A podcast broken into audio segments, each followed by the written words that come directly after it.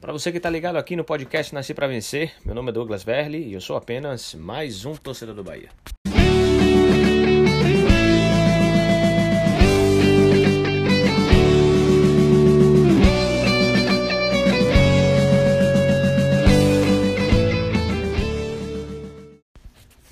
De antemão, já queria começar aqui falando e expondo para todos os ouvintes a minha angústia, tristeza e como eu postei no Twitter e que muitos me seguem, eu postei que é, tive um, um sentimento de ser um torcedor traído por esse time do Bahia. Mas eu posso falar isso um pouquinho mais tarde. Mas eu queria já deixar aqui de antemão a minha tristeza é, pela derrota de ontem, que há três anos a gente busca esse, esse título de novo. É, infelizmente, não veio mais uma vez. A gente precisa um pouquinho entender do, do pré-jogo pós-pandemia, entre aspas, da volta do futebol. O Bahia fez o seu primeiro jogo contra o Náutico, né? ganhou de 4 a 1 depois pegou o Botafogo da Paraíba, deu 3 a 1 E aí se classificou ah, para as semifinais contra o Confiança e venceu de 1 a 0 gol aos 42 minutos com o meio-campista Daniel. E agora enfrentou o Ceará em dois jogos nas finais, perdendo nos seus dois jogos. Se você parar um pouquinho para perceber, o Bahia veio de uma decadência bem graduada é, nesses últimos cinco jogos, né? Náutico, Botafogo da Paraíba, Confiança e os dois últimos jogos contra o Ceará. É, é difícil de entender a postura é, de Roger em relação ao, ao, ao, seu time de futebol. A teimosia de Roger, ela, ela foi explícita escancarada para a torcida do Bahia ao longo, ao longo desses quatro jogos, ao longo, ao longo desses cinco jogos, né, por assim dizer. É, eu falo quatro jogos porque o último foi, para mim, o pior de todos.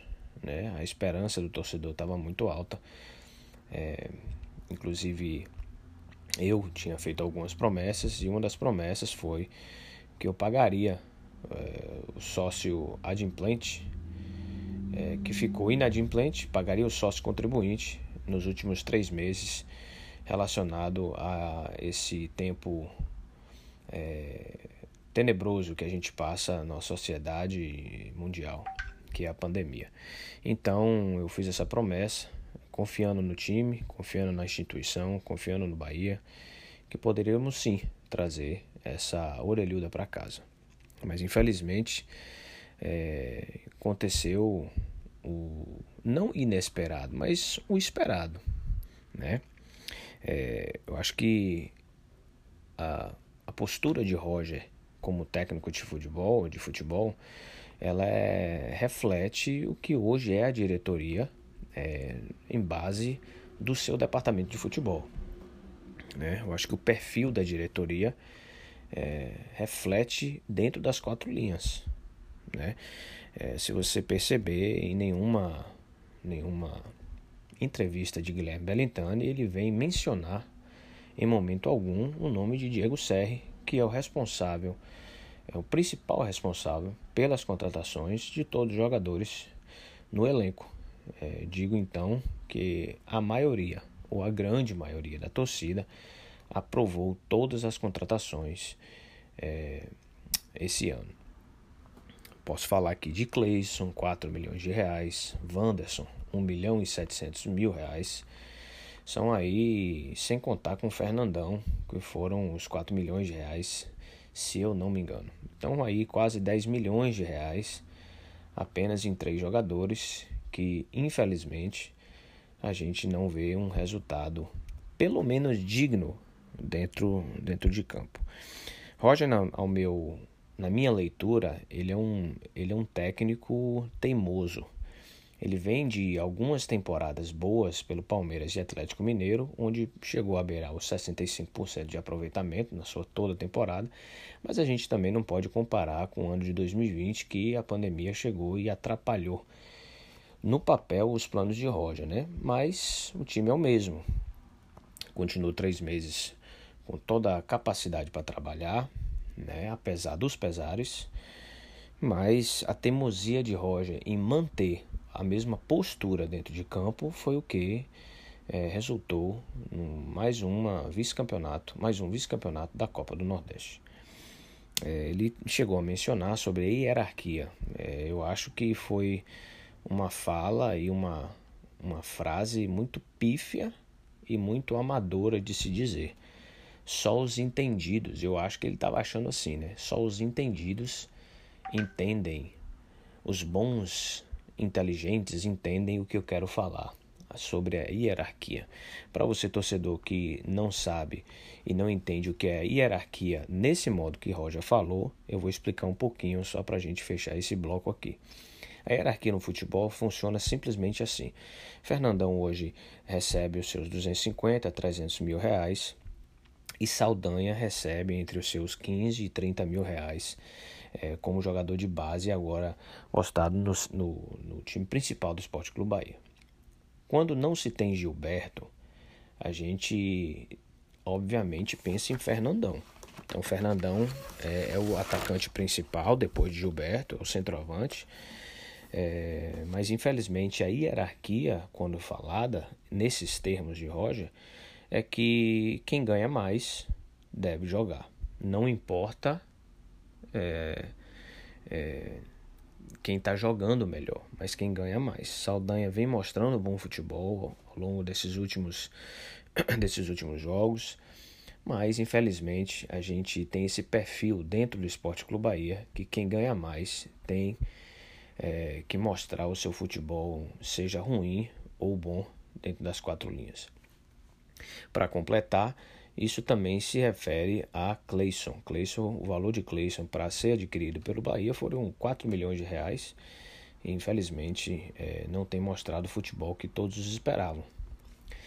E o, o resultado disso tudo é que quando Alisson, é, da, da, divisão de base, que veio da, do Sub-23, da equipe de transição, foi colocado no lugar dele, o time mudou um pouquinho de velocidade e a torcida começou a ver como é que funciona realmente esse perfil dentro das quatro linhas do Esporte Clube Bahia.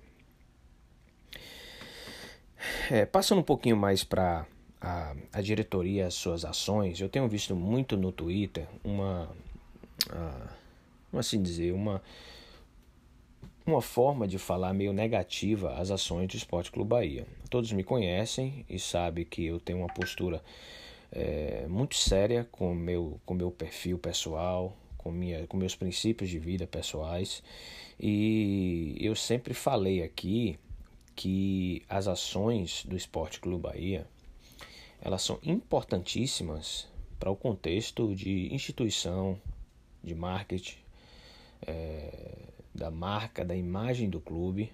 Isso tem tido resultado. Eu acho que Lenin, Lenin e sua equipe toda tem, tem trazido bons resultados, bons negócios para o clube. Foram ações é, extremamente é, importantíssimas para o contexto que nós vivemos hoje na sociedade. É, a única coisa que eu colocaria aí é, como, como um clube de futebol é que eu não acho uma necessidade em ter essas ações atrelados ao contexto que é o Esporte Clube Bahia um clube de futebol. Então, eu nunca fui contra as ações, sou a favor das ações, sou a, a favor de qualquer ação que seja posta pelo, pela equipe de marketing do Bahia, que está aprovadíssima, é, sendo Bahia ganhando, sendo Bahia perdendo. A equipe de marketing, falo aqui para todos ouvirem, que não tem nada a ver com time de futebol. O, o, a equipe de marketing não ganha 300, 400 mil reais, ela não pode ser cobrada igual um clube de futebol, né? E, e obviamente que ela se destaca, né, ao meu ver, porque o clube, o, o time de futebol, ele está fracassado. Então, por causa dessas ações, por causa dessa é, proatividade da equipe de marketing, de Leni e sua equipe, ela tem trazido, trazido altos valores para a imagem, para para a instituição Esporte Clube Bahia, ela automaticamente tira um pouco o foco que é o do principal carro-chefe, que é o departamento de futebol. Quando eu falo departamento de futebol, eu falo, eu estou falando de Diego Serri, eu não estou falando de Roger, eu não estou falando de Bellintani. Obviamente que Bellintani aprova todas as contratações, né? há um complô no conselho, na diretoria executiva, né? E precisamos e a diretoria precisa, como uma parte de hierarquia dentro de uma instituição, acreditar naquele profissional. Então a, a diretoria tem acreditado no Diego Serri, que tem trazido esses jogadores, mas mais uma vez jogadores caros que não têm trazido um resultado tão esperado. A, a falta de coerência é, da, da parte da torcida em relação às ações, ela veio de forma. É, eu posso até colocar numa, num termo pejorativo a palavra ridícula.